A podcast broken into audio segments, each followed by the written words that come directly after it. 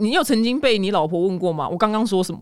哎、很长哎、你这句话让我瞬间起鸡皮疙瘩。我想说，哎呦，怎么那么像？我们最爱问这一题啦。我刚刚说什么？今天的来宾呢，非常的特殊，因为呢，他是高雄市政府青年局的局长。我一看到青年局这三个字，我想说。我三十七岁了，已经是大龄女子了，该不会是不管我死活了吧？就想说今天呢，一定要好好问一下局长，到底青年局是什么呢？那我们欢迎张怡丽局长。嗨，各位听众朋友、表姐，大家好，我是高雄市政府青年局局长张怡礼。而且局长非常的年轻，居然就是才三十五岁，然后三十二岁就当上局长了，是不是要青年有为才能去青年局当局长？其实也不一定是所谓青年有为啦，但是我们要对这个部分的政策跟年轻人的这个喜好啊动向都有点了解。啊表姐刚刚提到您三十七岁哈，其实不算大龄，我们最高可以服务到四十五岁，所以不用太担心，挤还进去的。门槛，我居然有服务到四十五岁，也可以就是找你们服务就对了。是因为我们有办这个清创贷款啊，所以针对创业的部分，我们最高是可以服务到四十五岁的这个青年伙伴。哦，那我听起来就我心中的那个怨恨就减免了，就减少了。对我刚刚想说，真的有怨恨啊？有啊！我想说，我我三十七岁，好像跟你们很遥远这样子。不会啦，不要想那么多。嗯，哦，谢谢谢谢局长。但是因为局长很特别，他过去居然是念工业设计，然后居然就是跑来从政，为什么呢？为什么会突然就是跑去从政呢？其实我们这个就是一个不务正业斜杠的过程啊。我其实很幸运哈，我从小就认识一个民意代表，那个赵天林立委。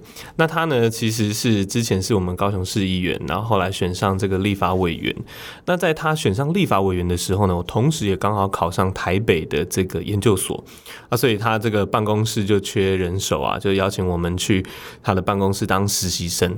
那我当下也其实就是想说，多一个兼差哈，多一个打工赚点外快的概念这样子。然后立法院又充满了这个神秘，所以很想要进去一探究竟。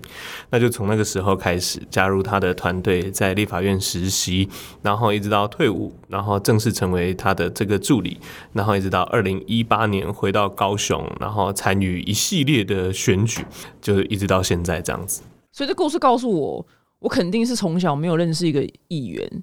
我才没有当局长，因为我真的觉得局长你也太年轻了吧！你比我小，然后你居然当到局长，我觉得非常的厉害。那刚刚就是我们其实，在录音之前的时候，我就先跟局长闲聊，闲，然后局长居然有一个非常老百姓的困扰。局长，请问一下，就是你有在休假吗？哈哈哈休假这个部分哈，因为我们毕竟是政务官哈，所以我们其实是没有一个准确休假的时间，除非我们特别请假，就说哦，我今天一定要，比如说像我要陪我太太去做产检，哦，我当天下午就会特别请假。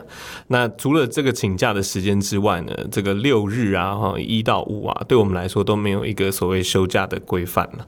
就是有任务、有活动啊，有需要我们，我们就都得这个前往参与这样。哎、你真的是不愧是政治人物欸因为刚刚明明在开录之前，你跟我说，哦，那陈其迈市长啊，都很爱半夜打来，我都没有休假，好累。你刚刚明明回答是抱怨市长，怎么一开录就给我一个那么快么官腔？讲这个吗？我想说一开始还是礼尚往来。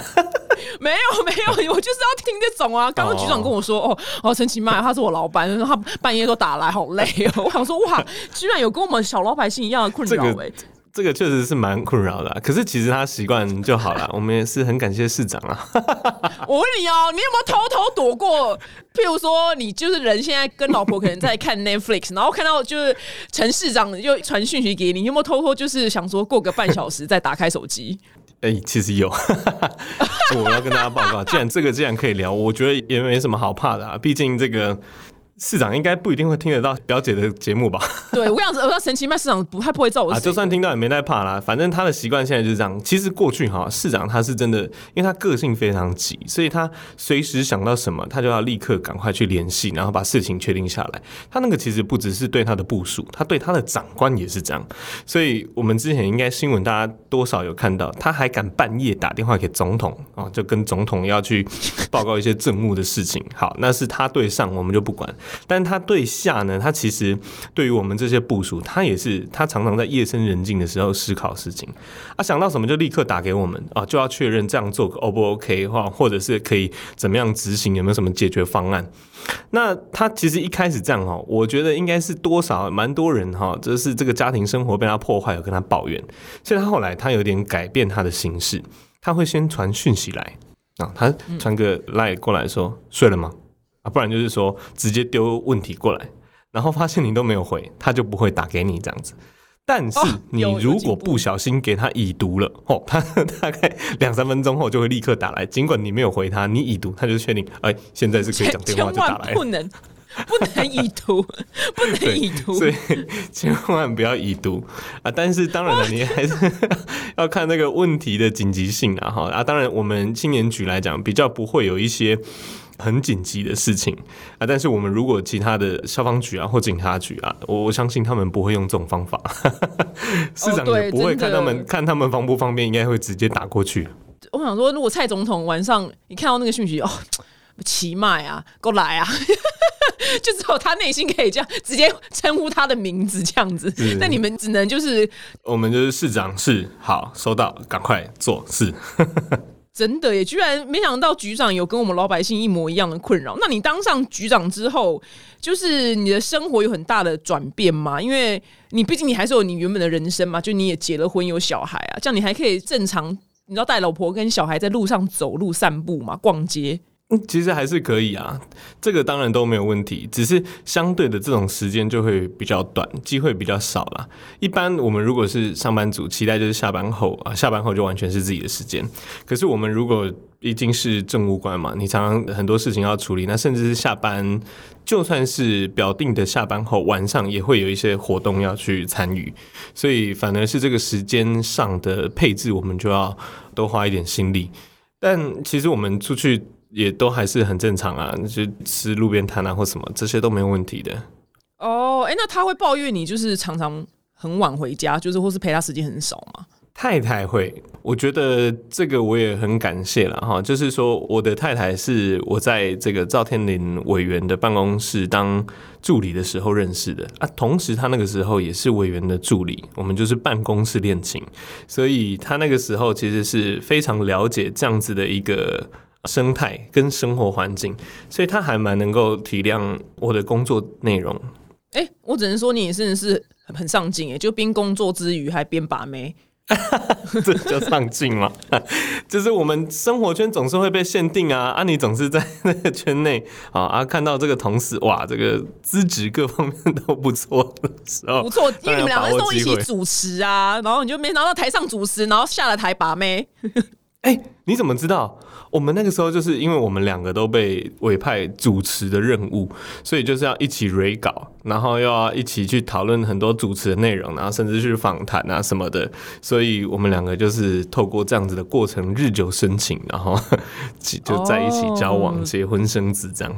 我觉得好险你在那时候就认识他，因为你现在如果你是当上局长之后才认识他的话，你会很难很难就是跟他出去约会，因为你都没有时间。哦，对，这个就真的是会长。也会很困难。对呀，这我们现在其实真的会缺乏时间把妹哦。你知道那把妹的过程真的是出逃要很多，但是我们现在心力都放在市政上面，实在是很困难。还好已经先取完了。我要问你一个非常无聊小老百姓的问题，因为你知道我的广大的女性粉丝们很爱问我感情问题，然后他们很常问我一题就是。很苦恼，就是他们认识了一个男生，然后那个男生可能一整天只回一次讯息，就是一天就是可能过了十小时只回那一次讯息。请问局长，假使你现在是单身，我说假使，然后你是局长这么忙碌的身份，然后你就是爱上你这个一个女生，你会多久回她一次讯息？我要以局长的忙碌度为准。哎，我我觉得这个会有两种做法。哎，现在男生哈之间也非常流行这种欲擒故纵。在那边 gay 搞假高尚，因为女生如果受欢迎，就会很多人追，就怕她会藏很多讯息要回，所以会故意很久才回讯息。我觉得如果要摒除这件事情的话，我又喜欢那个女生，我一定是逮到机会就立刻回她讯息啊。可是如果从我们的频率来讲，那比如说我们开一个会，或者是比如说像现在跟这个表姐的访谈过程，我就没有办法回讯息，有可能最长的时间会大概是两个小时到三个小时，不一定了。但如果十个小时都不回哈，我觉得就是几个原因，可能那个男生就是欲擒故纵，很故意这样哈。那另外一个就可能他真的不是手机的重度使用者，真的久久才看一次啊。再来就是可能他没那么喜欢你啊。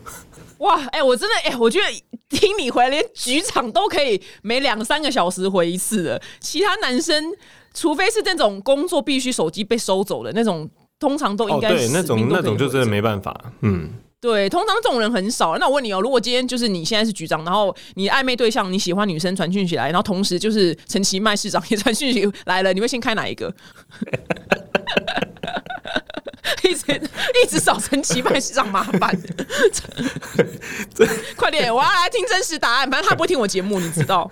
哎，他说不定会听哎，你那么受欢迎，他现在很喜欢跟年轻人的这个事情搞在一起。那我们那我们答案讲小声一点，我们答案讲小声一点。这个我会这样子了哈，我会先偷看市长的讯息重不重要。他如果是那种十万火急，而且这个忧国忧民非常重要的，我可能会先回市长。但如果不是这样，我可能会先回暧昧对象这样。哦，OK，这个回答。我现我现在哦，对，在干嘛？哎，等一下可能会忙哦，我先回一下那个老板的电话，呃，请你等我一下这样。有哦，回答的哎，很会回答，我觉得你回答的很好。因为如果市长传来啊，伊利亚这种就可以先不用管他，你知道吗？午餐吃什么啊？晚餐有什么建议？诸如此类，那先等一下，没关系，我先处理我的暧昧对象。对，我觉得我相信陈其迈市长应该可以理解的，他那么懂年轻人。对对对，他可以理解。对，一直开他玩笑，因为局长你是高雄人嘛，那你在高雄长大的话，有没有觉得说高雄人年轻人在就业市场上有什么样的优势呢？因为毕竟你在那边长大。嗯，其实讲到这个哈，这个真的是高雄，我觉得是相当辛苦的一个过程了哈。因为其实高雄我们在很早期，中央政府对于整个台湾的产业布局之下，高雄就是石化业跟重工业的这些非常传统的产业，然后甚至是一些制造业。那这些产业呢，其实对于现在的年轻人，他们所喜好或向往，或者是普遍多数争取的这个职缺呢，是比较不一样的。那现在年轻人其实比较多是朝服务业，呃，甚至是科技业，呃，或者是译文相关的，他们也都会蛮喜欢。但这些东西过去其实，在高雄是比较少机会，所以我们会看到很多的年轻人他在可能念大学就离开高雄。不管是到台中啦、新竹、桃园、台北啦，哈，他去那里念大学，然后毕业后就会在那边就业。那在那边就业，他可能就会在那边成家立业这样子哈。所以这些就是我们北漂的子弟相当可惜。那所以我们高雄现在非常认真在做的，就是我们的整体的产业转型。我们期待透过高科技的进入，从台积电开始，我相信这个全台湾的。人民都知道说台积电要来高雄设厂，那它所带来的整体供应链，那再加上我们接下来布局的这个五 G AIoT 在我们的亚洲新湾区的试验场域，这些通通都是一个高科技的，然后跟这个年轻人现在会比较多向往的产业类别。那当我们这些产业都成型之后，我相信北漂的这个状况一定会有所趋缓，而且让高雄自己的子弟兵在高雄是有机会找到他所想要的工作，也甚至是可以符合他对于薪资的期待。这样，哇哇，你做这件事情是真的要很多心力跟时间才能留住，就是人才把他留在高雄，哎。蛮辛苦，这其实很不容易啦，因为我们就是认真的去这个研究跟调查北漂的这些人哈，他们当然从整个产业上面，他的产业结构就是跟高雄不一样，然后再加上他所想要的薪水，他想要的生活圈跟甚至是城市的样貌，在过去都会有很多高雄在他们心目中都会有一些落差，所以其实。高雄经过很多人的这个政府的努力哦，我们现在其实是从这个整体的硬体设施上面都有非常大的改善。像过去大家都会说高雄可能是艺文沙漠、文化沙漠哈，那我们在最最最最早最早期就盖了这个文化中心之后呢，有一大段的停滞的时间。但是你们现在可以看到，在这十年内，我们其实非常努力的将整个高雄的城市雏形给重新定义。啊，包含我们的这个魏武营艺术文化中心、大东文化中心，甚至是整个博二扩张到呃整个盐城区这种大博二的概念。然后到我们的这个大港桥，然后以及今年年底准备在高雄粉墨登场的这个台湾设计展，我们所推出的这个设计中岛，就是它是过去整个是商港的区域，但是我们现在把上面所有的这个仓库呢来做改建，然后当它变成一个全台湾最大的设计展区，然后它同时是过去商港一个很特殊的中岛的区域，它现在就变成完全 for 设计的这个概念。这其实都是市府在这段期间非常认真努力要做的事情。哇，你说设计展是哪方面的设计？是你念那种工业设计吗？还是是画画类的那种？对，其实我念的那个工业设计就是设计展一个很重要的主轴了哈。这个台湾设计展它其实已经举办非常多年了。那过去呢，就是每一个县市不同的县市来争取这样的主办权。那它其实是由中央出资，然后由中央委托这个我们的台湾设计研究院来执行筹办的一个相当重要年度。整个台湾设计界最重要的国家级的设计展览，那它刚好在年底就经过我们市府的争取，今年底就在高雄举办，这样。哇，哎，真的是你们是真的很认真想要留住就是年轻人呢，我有感受到了，因为你原本就是擅长的那些产业，可能很多年轻人刚好可能有兴趣的人比例不高，所以他们才会就是飘走这样子，所以你们现在做了很多就是你。年轻人喜欢干的事情，而且我还查了一下资料，就是你们还预计举办一个，就是二零二二年 KFA 高雄时尚大赏，跟时尚居然也要搞在一起，太厉害了吧！我不骗你，真的，身为高雄人哈，我们过去总是像我过去就念工业设计嘛，那我们的这个大学的毕业展，呃，全台湾大家所有设计科技最重要的就是一定要去台北参加新一代设计展，可是它总是在台北发生呢，那。当时作为高雄人的我，总觉得，哎，我们是台湾第二大的都市，当时了哈。现在人口第二多的是台中，那高雄我们是港都，那说这个台湾经济奇迹，高雄也都扮演非常重要的角色。为什么我不能在自己的家乡有更多崭露头角的机会？这样，所以我在学生时代那个时候的高雄市政府就有推出青春设计节。那其实，在市政府整体的努力之下，这样子的一个青春设计节，它逐渐能够跟台北的这个新一代设计展有一些抗衡的能力，也不是说真的要对抗了哈。但是我们是希望在中南部很多设计科系的同学，可以在这个高雄也有舞台，不一定都要到台北，因为在台北我们不管是住宿或者是展览的成本都相当的高，那其实来到高雄是相对比较便宜的。那所以透过这样子的一个观念，对我来说，我们。青年局相当重要的事情就是协助年轻人的创业跟就业，而时尚它其实是一个相当重要的产业的火车头。我们刚刚提到高雄既有的产业都是一些制造业啦、石化业、重工业，但是它时尚呢却是服务业的这个火车头，所以我们希望高雄可以在服务业能够有更多。更精进的机会，所以我们推出这样子的一个时尚大赏，也让我们中南部甚至是北部对于时尚很有兴趣的这些新锐设计师跟这些啊学生，可以有一个很好的展露自己光芒的机会。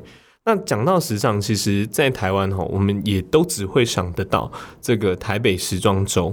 可是台北时装周，它相对是给一些已经相当成熟、也厉害，甚至是国际知名的设计师在做展演的机会。然后还有这些国际知名的品牌啊，在那边大家互相较劲的一个舞台。所以，我们高雄的时尚大赏，我们重点就是要培育新锐，让我们的这些呃，可能刚毕业的，甚至还在学的设计师有机会，对，站上这个舞台，好好表现一下。哦，很好哎，因为就是台北，他可能一时之间要挤进来，可能有点难度。但是你这是专门给新锐设计师机会就对了。对，没错。所以我们的那个年纪设设定在三十岁以下，特别年轻。你跟我都不能参加了。对，我们过了，你三五我三七被排挤，所以三十岁以下的新锐设计师可以参加这个高雄时尚大赏。对，没错。那他之后会有一个地方是我们路人可以去看的吗？哦，会，我们会做很多的展演。其实。过去哈在办这样的比赛，它常常都会是止于决赛，也就是说你在决赛结束之后呢，你可能就会就是你拿到奖项了，你拿到奖金了，好，这样就结束了。但是因为我们对我们来讲，我们协助的是期待从这样子的比赛跟这样的平台过程当中，协助年轻人的就业跟创业，所以其实，在比赛之后，我们也会去做很多的媒合，让我们得奖的作品有机会在各个不同的平台上面露出。比如说，我们之前就没和我们第二届的这个得奖作品啊，到我们今年这个台湾灯会在高雄，然后我们邀请这个主持人穿上他们的这个作品。然后也会邀请一些就是线上的这个艺人啊，又或者是说其他活动的主持人都有机会可以穿上我们的这个设计师的作品，让更多人看到。那我们甚至希望就是说他们在这一次的比赛之后呢，这是我们今年第三届特别加入的哈，让他们可以去参加国际的竞赛。因为过去哈，这个我要自己臭屁一下。请说。我在学生时代啊，我有参加那个我们高雄的青春设计节的这个比赛，呃，那个时候是产品设计，就是工业设计。然后我的作品呢，有得到这个高雄青春设计节的金奖。于是呢，我就觉得哇，这个在国内受到肯定，这我做我们设计的这个东西应该是不错，所以我就去报了这个德国的红点设计奖。哎，结果还真的又让我得到了这个红点设计的概念奖，所以我觉得按照这样子的逻辑啊，哈，表姐，你这个时候应该觉得我很厉害。我想说，哇，你这件事已经提这么多次，我今天不提，你居然还能提到，太厉害了！提这红点你要讲，我跟你讲，你要讲一辈子。对，哎，等于就是高雄他给你的一个机会，你才去启发你要去报名红点，然后没想到居然还得到奖。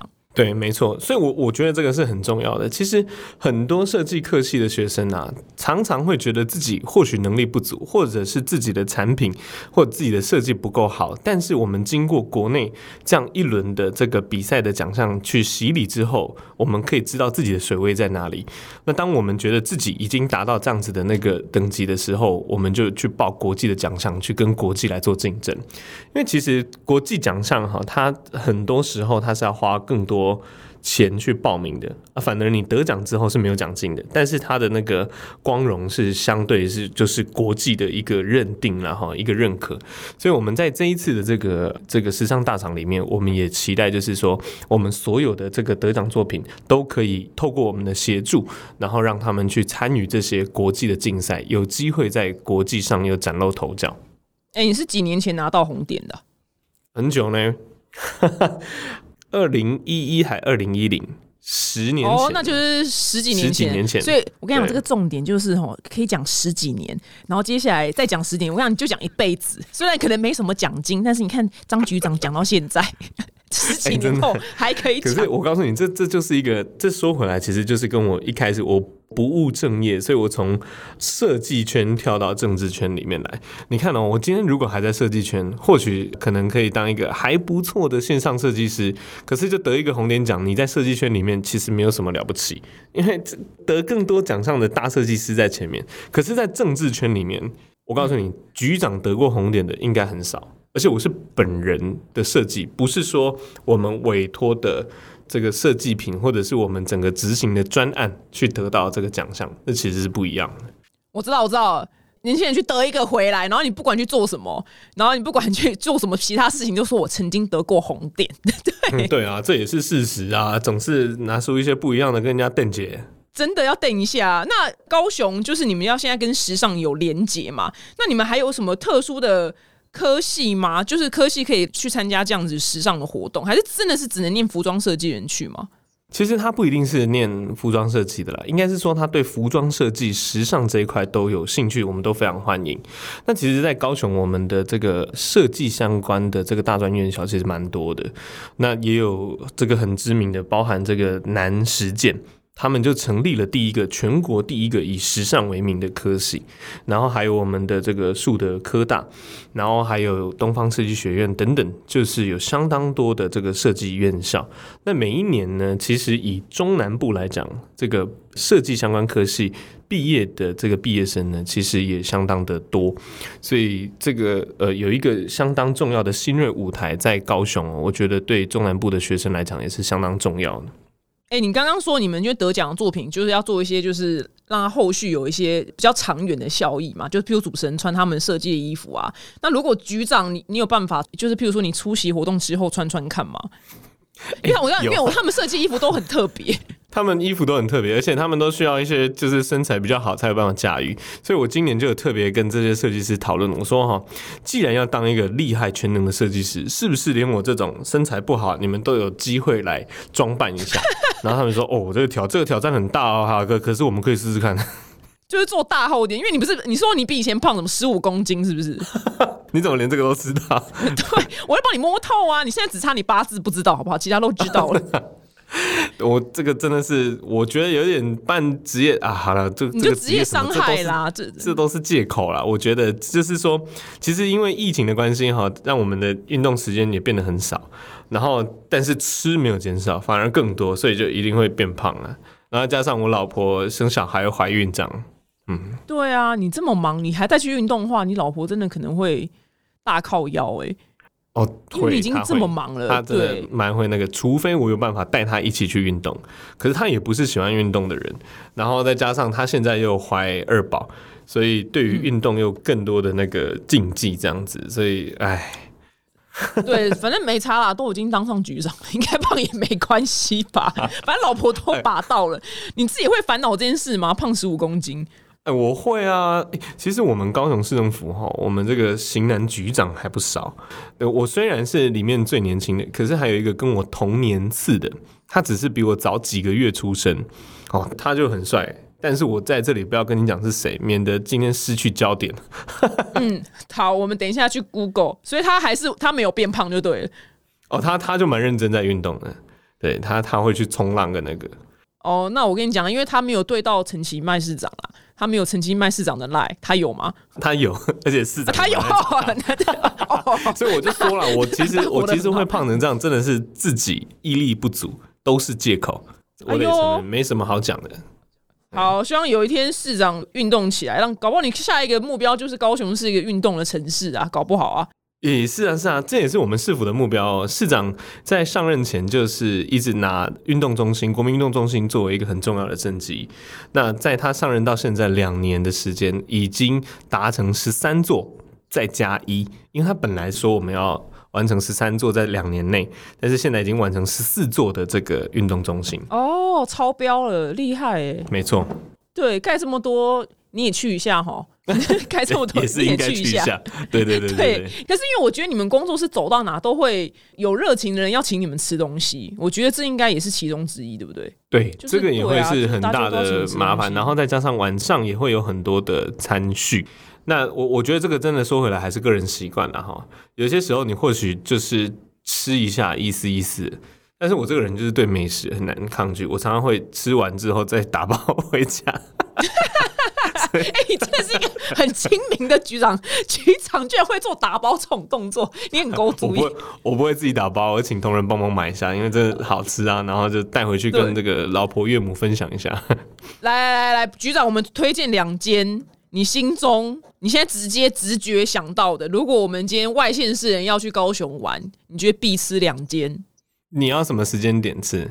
我们就一顿中餐跟一顿晚餐。好，中餐哈，我我自己很喜欢吃一间那个正昌鸭肉饭，在这个高雄的武庙路上。武庙路上，嗯，正昌。它怎么样？它鸭肉怎么样？哦，它的鸭肉，它有一个隐藏版的那个鸭腿饭，哦，那个鸭肉虽然没有像网络疯传的那种鸭腿铺满全部哈，可是我很喜欢它的味道，就是它的饭其实还是比较偏硬跟 Q 弹，所以它的那种卤汁啊跟鸭油淋上去之后，你就算是包便当，那个饭也不会咯咯勾勾，就是粒粒分明这样。然后它的鸭肉其实是非常的，我觉得算是比较嫩的鸭肉了，因为鸭肉有些哈煮的太熟，它容易变柴。那你如果是它的鸭腿饭，那个肉就是相当不错，然后重点是都去骨，吃起来就很爽。哇，北拜，那晚餐哪一个？晚餐哈，晚餐我会觉得可以稍微跟宵夜有点有点连结的概念，我会推荐那个大口旁的那个炭烤三明治。哎、那件很强哎、那件我从国中吃到现在，它在我们的盐城区。那我小时候，他是跟他的那个应该是他的兄弟一起开店，一个店面，然后他兄弟卖那个鸭肉面、鸭心意面这种，然后他卖碳烤三明治，所以我从小去那边吃就是都点一套，点一套那个鸭心意面，再一份鸭血搭配碳烤三明治，哎，那是蛮好吃的。原来如此，哇！那只只好，要大家自己笔记起来哦。如果我们外县市有去高雄玩的话，可以去这两间。那局长，我很好奇，就是因为当上就是政治人物之后啊，就你走到哪都会有很多很多人跟着你嘛，然后你们一整天行程很多。局长，你有人生就是譬如说在赶行程的中间，真的是突然就是刚刚吃太多闹肚子，要去拉肚子的状况吗？我真的很真心诚意的好奇，你们有没有一些老哎，百姓的 你这里没有在提纲里耶，蛮麻烦的。我刚刚很很陈其迈那一趴一整趴都没有在都没有在访纲里面啊。这个其实会蛮常发生的，而且我觉得就依我自己来讲，是已经算是比较 free 一点点的。如果是像市长他们，那都很辛苦，因为他每一个行程，因为每一个行程中间都会抓得很紧，因为他行程特别多这样。那其实遇到这种状况哦，那在所难免啊，常会遇到。其实，所以我们就是只能赶快找那个餐厅有厕所的去借用一下。像我最常借就是借麦当劳，因为它进出最方便。你没有消费，你也不会对人家拍谁。哦，真啊，的耶！再不然就是说，再不然就是我也曾经这样过，就是说我会回去我上一餐吃的那间餐厅啊，毕竟这个结果是你造成的，你再借我一下厕所应该还合理吧？哎呦，不错，哎、你真的是讲话很实在，我觉得这这招蛮棒的，就是不会觉得丢脸，就在、啊就在走进去，对，说：“哎，拍谁拍谁，他就只要本瘦了呀呢？对，不然对这样 OK 没办法。嗯，啊，再不然就是加油站啊，啊，对，加油站 OK 啦，加油站台湾加油站目前都蛮棒，都有厕所都。还蛮方便的。对对对对对。我蛮好奇，就是再来一个是因为你一整天出去外面见这么多人，讲这么多话，因为我之前我们真的有老百姓们、女生们的困扰，就是譬如说老公回到家之后。他就一整天说他真的很累，所以他就不太讲话。可是每天不讲话，这样子我们两个人在同个屋檐下是怎样？就是都都不要讲话，那这样子是什么夫妻或是什么样的情侣关系？你个人会到家之后不想讲话吗？哎、有的时候真的会这样哎、因为我们哈在外面常常就是除了要讲很多话之外，我们更多时间是要跟新认识的朋友或者是陌生人讲话。那其实新认识的朋友或陌生人讲话，你其实头脑就要一直转，你总是要讲新的话题，或者是讲合适的内容去跟他对话。那其实整天下来真的是还蛮累的。然后我有的时候会去算我今天换下来名片有几张，那就代表我要跟多少，我们总不可能换完名片就爱立赫，然后就走掉，总还是要跟他哈拉几句，讲一些话。那我曾经一天换到三百多张名片，那我回家就哦，真的是很累啊就是，脑容 量真的经死了。对，过程就是很辛苦。那这个真的会这样欸、你讲的这个是很实际的状况。回到家你就会瘫在那里，你就完全都不想讲话。连我太太问我要吃什么、喝什么，随便随便 随便，就都都没有。啊，当政治人物，老婆好辛苦哦。但这个真的是没办法，我所以我觉得这个是我自己也要再去更精进跟改变的啦哈。但是我我觉得我很幸运的就是我太太就是天生的很搞维那种，所以她就会一直讲、哦一直讲、一直讲。所以反而呢，我觉得我可以成为她一个很好倾听者的角色。她可能他今天发生的事情，儿子怎么样，然后或者他跟我岳母吵架为了什么，他就会把一天的状况跟我讲一次。那这个时候呢，我就尽可能不要插嘴，哎，也就认真听。那我觉得这其实就是夫妻之间可以培养一个蛮好的默契啦。但是你也绝对不能都不回他，还是对要，想一下。你有曾经被你老婆问过吗？我刚刚说什么？哎、很长哎、你这句话让我瞬间起鸡皮疙瘩。我想说，哎呦，怎么那么像？我们最爱问这一题啦。我刚刚说什么？你有你都有通过吗？还是你你都败北？我整体的平均成绩在这一题应该是六十分呐、勉强及格。勉强及格，勉强。可是我不骗你，这个我们其实我觉得做我们这个工作哈，对于这种事情也是有一点点天分的，就是我们总是有办法去抓他整段话里面的一些重点，或者他最后在讲的重点是什么，然后可能中间可以一直略过想我自己的事情，但是就是抓他那些重点，然后再来回复他。我知道，你就抓几个 key word，譬如说。对对对对对，对喝奶喝很多，然后他很烦呢、你就讲几个重点，这样我们就以为你真的有整段都听，这样。没错没错，我就是会抓那些重点啊。对你刚刚说妈妈很烦 哈，对对对，对因为我想说，以你累的程度，我就不相信你有专心在听他讲话。其实很难啊，但是我们就尽可能还是要抓一些重点，让他觉得我们是有互动的。对求生欲还是要表现出来。你有看过那个吗？《脑筋急转弯》这部那个皮克斯的电影吗？哦，有，你是说里面那个怒怒哭哭那些？对对对对，就所以每次你老婆讲说我刚刚在讲什么时候，你那个你脑子里面四个小局长，他们就会这样跑来跑去，跑来跑去，然后对对，对，然后就紧急紧急 emergency emergency，然后刚刚老婆说什么，然后你就会生出答案来了。对，这个就是求生欲之下所会反映出来的天生本能，所以这个其实、哎呦对啊好好笑哦相处久了也是会有一些该有的这个 天生神力的。有有有，局长感觉就是下了班之后求生欲还是很厉害。那最后呢，还是要问一下局长，就是你们高雄呢，就是在未来就时尚文创跟音乐产业，你有什么样的期待吗？或是有准备要做什么样发展吗？是这个部分呢、其实对高雄来讲真的相当重要。我们刚刚也有提到，就是说我们过去的产业结构其实是不太适合现在年轻人的。但是我们因为在这个前几任的政府的努力之下呢，我们其实非常多的硬体设备都完善。像我们刚刚呃表姐这边有特别提到音乐的相关产业，我们的高雄流行音乐中心，它也正式整个都开始营运。那我们也有跟这个文化局合作，就是透过我们青创基金的部分呢，来协助这些影音相关的这些从业人员呢，我们有一个影音主港的计划，让他们可以进驻到我们的高雄流行音乐中心的高低塔。